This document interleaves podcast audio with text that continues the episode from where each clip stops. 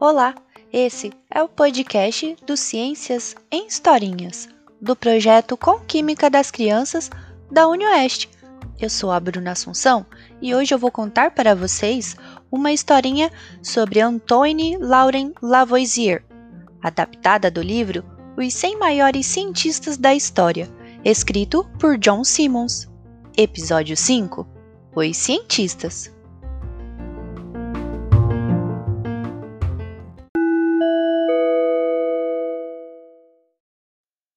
Antoine Lavoisier foi o fundador da química moderna, e tanto seu trabalho quanto seu destino refletem a revolução no pensamento e no cotidiano da vida na Europa no final do século XVIII.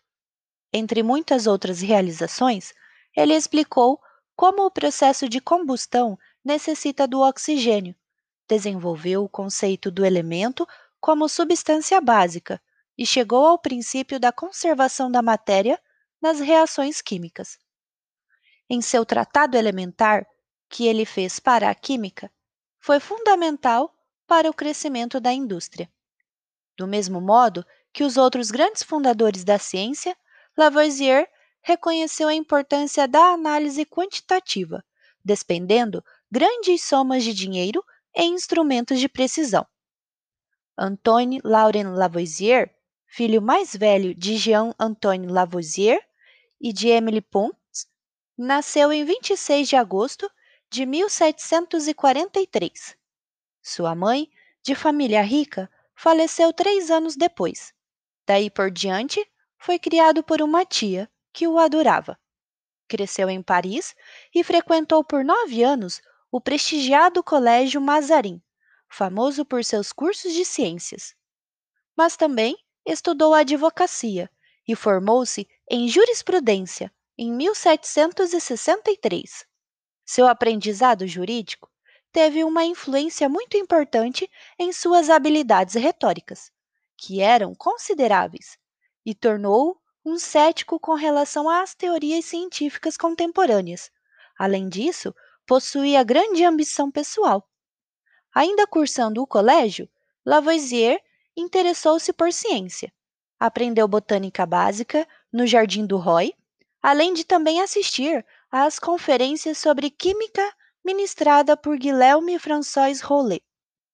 Também estudou em outras fontes, entre as quais o artigo sobre química da enciclopédia Diderot, preparado sob a influência do Principia, de Newton.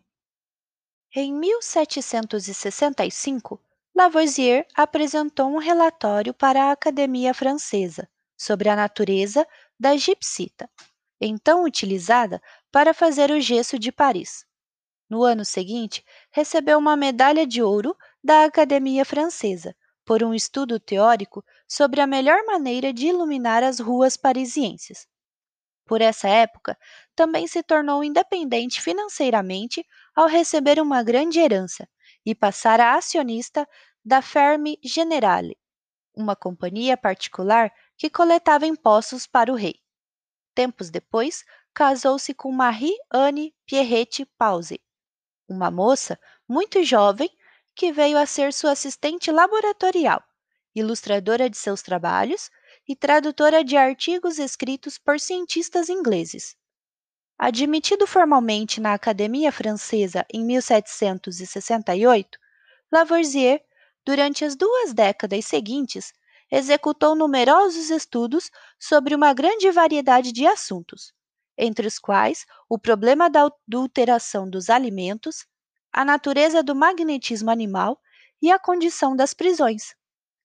Como funcionam as tinturas, como enferrujam os metais, como a água pode ser armazenada a bordo dos navios em viagens longas e como a fabricação do vidro poderia ser melhorada, são alguns dos quase 200 relatórios concluídos por Lavoisier durante o quarto de século que se seguiu.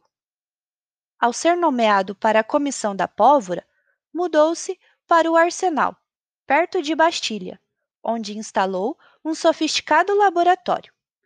A extensão do gênio científico de Lavoisier e sua forte ligação com o social ficam evidentes pelos estudos práticos que realizou, como o da potabilidade da água parisiense. Solicitado a estabelecer se a água trazida a Paris por um canal aberto era de pureza aceitável, fez então uma análise por meio da evaporação e do exame do conteúdo sólido remanescente.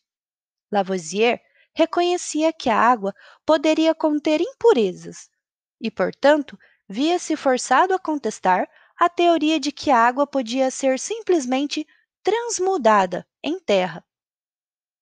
Em 1772, Lavoisier sugeriu que toda a matéria possuía três estados possíveis: sólido, líquido e gasoso.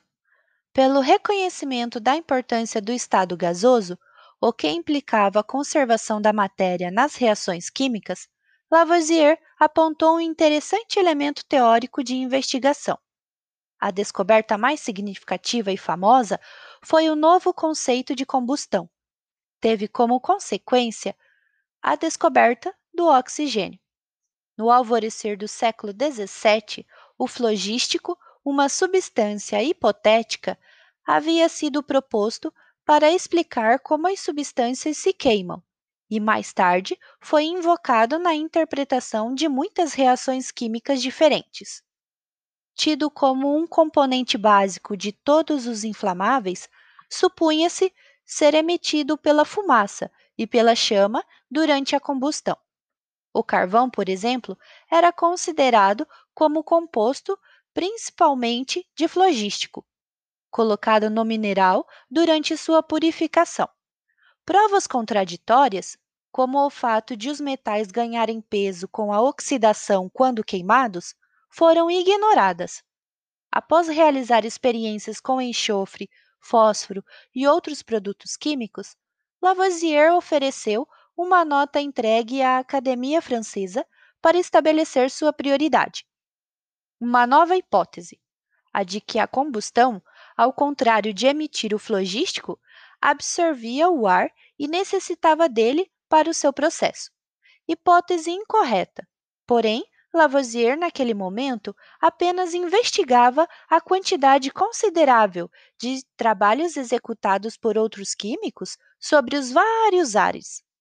E eles já haviam descoberto substâncias como monóxido de carbono, nitrogênio e cloreto de hidrogênio. Lavoisier escreveu que planejava repetir experiências anteriores para poder ligar o entendimento do ar, que entra na combustão ou é liberado das substâncias, com outros conhecimentos adquiridos para poder formar uma teoria. O resultado dessas pesquisas foi publicado sob o título de Folhetos Físicos e Químicos. Lavoisier chegou ao oxigênio em 1778 depois de mais de quatro anos de experiências e com a ajuda dos trabalhos de Joseph Priestley, que havia reconhecido as propriedades especiais do ar deflogisticado, produzido pelo aquecimento de óxido de mercúrio. Enquanto Priestley não abandonava a teoria do flogístico, Lavoisier conseguiu identificar a parte mais saudável e pura do ar, como sendo o oxigênio. O contexto do trabalho de Lavoisier foi a interpretação da acidez, porque era encontrada em certos ácidos. Chamou a substância de oxigênio, que significa formador de ácido. A denominação permaneceu apesar de não corresponder à realidade. Mais importante ainda, Lavoisier reconheceu que o oxigênio reagia com os metais para formar óxidos, e com não metais para formar ácidos. Metal em processo de ficar enferrujado, matéria vegetal ou animal em decomposição e a combustão da madeira são alguns exemplos de oxidação.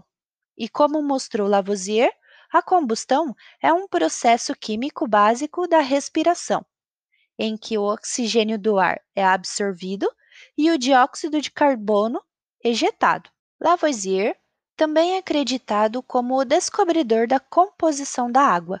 Essa descoberta está presa a reivindicações de prioridade feitas pelos cientistas britânicos Joseph Priestley, Henry Cavendish e James Watt, que perceberam como o oxigênio e o hidrogênio podiam ser transformados numa espécie de neblina se uma centelha elétrica fizesse com que combinassem. A neblina parecia ser, e era, nada mais do que água. E Lavoisier foi o primeiro a identificar corretamente seus elementos. Ficou então evidente que Lavoisier tinha em mente um programa global, altamente ambicioso, e encarava suas descobertas como estabelecedoras de um campo completamente novo da ciência. Reconheceu a importância da retórica e, para chegar a seus objetivos, editou uma revista denominada Os Anais de Química.